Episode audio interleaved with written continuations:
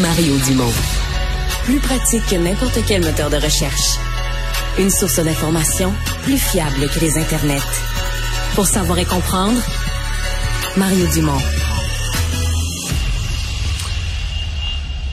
C'est une période qui va être assez euh, difficile, euh, visiblement, pour les parents. Tout le monde est en discussion là-dessus. Comment on va s'arranger euh, durant ces grèves qui semblent imminentes, qui semblent inévitables maintenant dans le monde scolaire. Et on voyait aujourd'hui une annonce du Salon du Livre de Montréal. Et on se disait ici à Cube Radio, ben voilà un événement qui pourrait peut-être, donc qui est populaire quand même auprès du public et auprès d'un certain nombre de jeunes. Il y a des visites d'ailleurs scolaires qui s'y font. Est-ce qu'ils pourraient, eux, participer? On va poser la question. Olivier Goujon, directeur général du Salon du Livre de Montréal. Bonjour. Oui, bonjour. Si tous les jeunes sont disponibles à la maison, est-ce que le Salon du Livre pourrait leur tendre la main?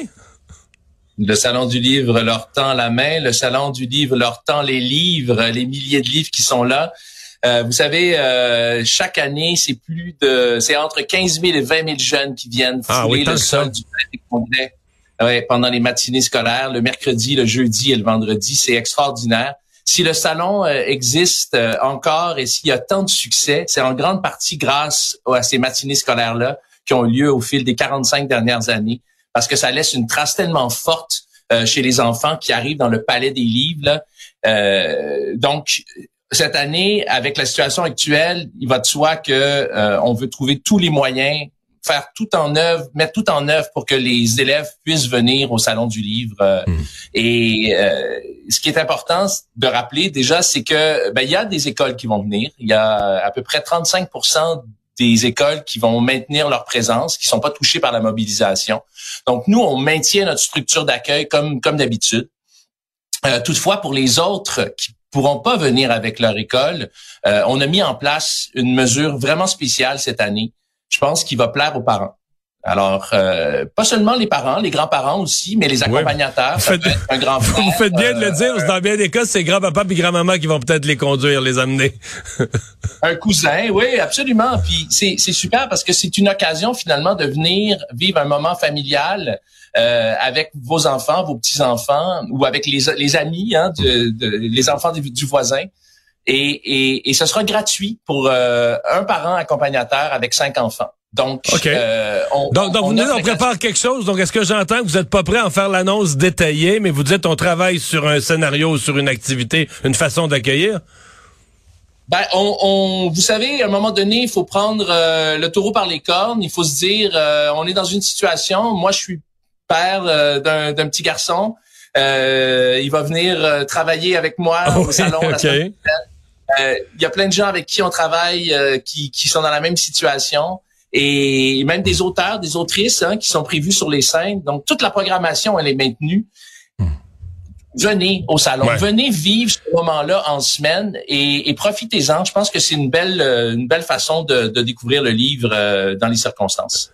Croyez-vous que ces jeunes-là, vous nous parlez quand même de 15 à 20 000 qui passent annuellement, vous dites qu'ils sont émerveillés dans ce que vous avez appelé, je le paradis ou du livre, mais est-ce qu'ils sont, euh, est-ce que vous pensez que ça change leur rapport au livre, que ça augmente la probabilité que, étant devenus adultes, ils achètent par eux-mêmes des livres, euh, qui, deviennent, euh, qui retournent au salon du livre ou à d'autres salons du livre dans d'autres régions si on déménagé, mais que leur rapport au livre soit influencé à long terme par ce passage-là, que ce soit à l'école primaire ou secondaire? Oui, vraiment. Euh, ce, ce voyage-là que les enfants font avec leur école euh, ou avec leurs parents, mais, mais souvent le moment avec l'école est encore plus euh, plus riche parce que ce voyage-là qu'ils font au salon du livre ou dans les salons du livre partout au Québec, euh, c'est un moment unique, c'est un moment magique. Vous savez, parfois c'est pour certains enfants le premier acte d'achat autonome qui se fait. Les parents ah ont donné un, il y a quelques années un 10 dollars, euh, après ça c'est un 20, maintenant ah, c'est peut-être un petit peu plus. Et l'enfant va dans le palais des livres, comme je le disais tout à l'heure, et il va choisir le livre qu'il va acheter. Et cet acte-là est un acte majeur, un acte, un acte fondateur. Et, moi, je me dis, si tous les jeunes du monde occidental avaient comme premier achat autonome un livre, on aurait une société meilleure, j'en suis convaincu. Donc oui, ça crée un moment très, très fort. Parlez-nous un peu du phénomène du livre, je le dis dans mes mots, mais dans le contexte présent où plusieurs autres supports physiques ont, disparu. Je veux dire, des CD, là, il y a des vinyles qui reviennent pour les gens qui sont vintage, là, mais ça reste marginal en nombre. Euh, les CD, on oublie ça. Euh, dans plusieurs types d'industries, dans le film, les DVD, euh, ça c'est même dans les journaux, il reste quelques journaux papier, journal de qui des certains journaux dans le monde, même ici disparu en version papier. Euh, le livre semble malgré tout solide, implanté, même le livre papier, quoi qu'il y a des livres électroniques qui se vendent en masse aussi. mais comment votre perception, comment le livre survit, comment les salons du livre restent des événements euh, forts. Là, si on faisait un salon du CD demain pour mettre de la musique, il y aurait pas. Comment on l'explique ça? Euh, je pense que le livre est extrêmement résilient. À travers euh, à travers l'histoire, on, a toujours vu le livre maintenir, sous se maintenir quand même, euh, même à travers les, guerres, à travers des mouvements de récession. souvent, on, voit la résilience du livre, c'est-à-dire que, tous les autres produits baissent, les achats baissent, alors que le livre se maintient. et on a même connu avec la pandémie euh, une, une, croissance importante de, de, vente de livres. Donc, on voit que des lecteurs, des lectrices, on est capable d'augmenter la tarte.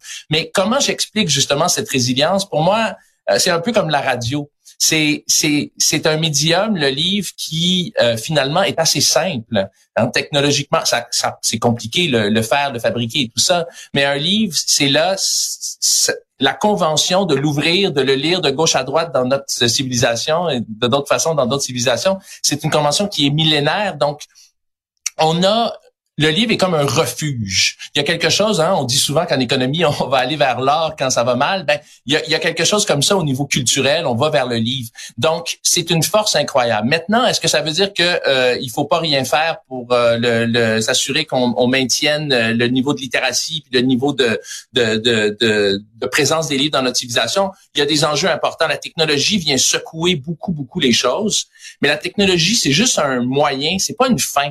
Et elle peut nous amener à lire davantage aussi. D'ailleurs, les jeunes lisent beaucoup sur tablette, sur téléphone, d'autres supports. Il faut juste que dans tout ça, le livre demeure présent et qu'on en parle plus, qu'il soit là. C'est le cœur de notre culture. Le livre, les, auteurs, les autrices prennent le réel, se nourrissent du réel pour rendre compte à travers la fiction, des essais, à travers euh, des bandes dessinées. Mais ça, c'est extraordinaire et c'est ça qui constitue notre culture. Donc, il faut que le livre demeure un objet culturel à part. Et euh, je crois que heureusement, l'histoire montre qu'il est capable de le faire. Maintenant, il faut que collectivement, on, on lise plus ou on mette le livre davantage de l'avant parce que il y a des enjeux quand même en ce moment. Je le nommais tantôt la littératie et euh, l'omniprésence des écrans. Voilà. Ben, il nous reste une minute. Je vous laisse, euh, je, vous la laisse pour faire la promotion. On a parlé de ce ce qu'il pourrait y avoir de spécial pour les, les jeunes, les écoliers hein, en grève, mais de façon générale, euh, parlez-nous de ce salon. Qu'est-ce qu'il y a de spécial dans l'édition 2023? Euh, ben, alors, il y a, y a vraiment une édition florissante. Là. déjà, je le redis, les mercredis, jeudis et vendredi, donc 23, 24, 22, pardon, 22, 23 et 24 novembre. Euh, vous êtes invité à venir au Salon du Livre avec vos enfants, vos petits-enfants, avec les voisins. Euh, il y a du Wi-Fi qui est disponible gratuitement. Donc, euh, on va même installer des tables, euh, des aires pour travailler. Si vous souhaitez répondre à un ou deux courriels euh, alors que vos enfants sont en train d'entendre et d'écouter un auteur, une histoire de conte ou une heure du conte ou, autre, ça c'est très très très important. Et en plus, ce sera gratuit pour le, le, premier parent accompagnateur. Donc ça, c'est une grande chose en, en réaction évidemment à, à la situation actuelle. C'est aussi une belle occasion de venir visiter le salon en semaine alors que souvent il y a moins de monde que la fin de semaine. Profitez-en. Euh, se promener dans les allées, euh, déambuler, aller à la rencontre des auteurs, des autrices qui sont là pour vous parler de, de leur métier, de ce qu'ils font, de ce qui les anime. Vous savez, lire, c'est un acte intime ben le salon du livre c'est un acte euh, de partage, d'échange, de rencontre. Hein, tantôt vous me demandiez euh, qu'est-ce qui fait que les salons du livre existent encore? Ben c'est parce que il y a un besoin de se rencontrer, de se retrouver et d'aller voir nos auteurs, nos autrices. Et c'est ce que le salon permet. Alors évidemment pour en semaine. Puis en fin de semaine, évidemment il y a beaucoup de monde Il y a la parade du Père Noël. On va faire un tour à la parade du Père Noël, puis ensuite on vient au salon. Euh, il y, a trop d'auteurs pour que je les nomme. Vraiment, sur le site, tout est là, mais il y en a vraiment pour tous les goûts. Et j'aime ça dire, c'est convenu, mais de 0 à 99 ans, c'est vraiment ça, un salon du livre. Il y a un livre pour tout. Tout commence ou finit par un livre, et il y en a vraiment pour tous les goûts, tous les âges, tous les genres, tous les types. Euh, c'est la diversité dans sa plus grande, dans sa grandeur. Ouais, voilà. Du 22 au 26 novembre au Palais des Congrès de Montréal. Euh, merci beaucoup d'avoir été avec nous. Merci, euh, M. Dumont. un plaisir de vous Olivier, Olivier Goujon, le directeur général du Salon du Livre.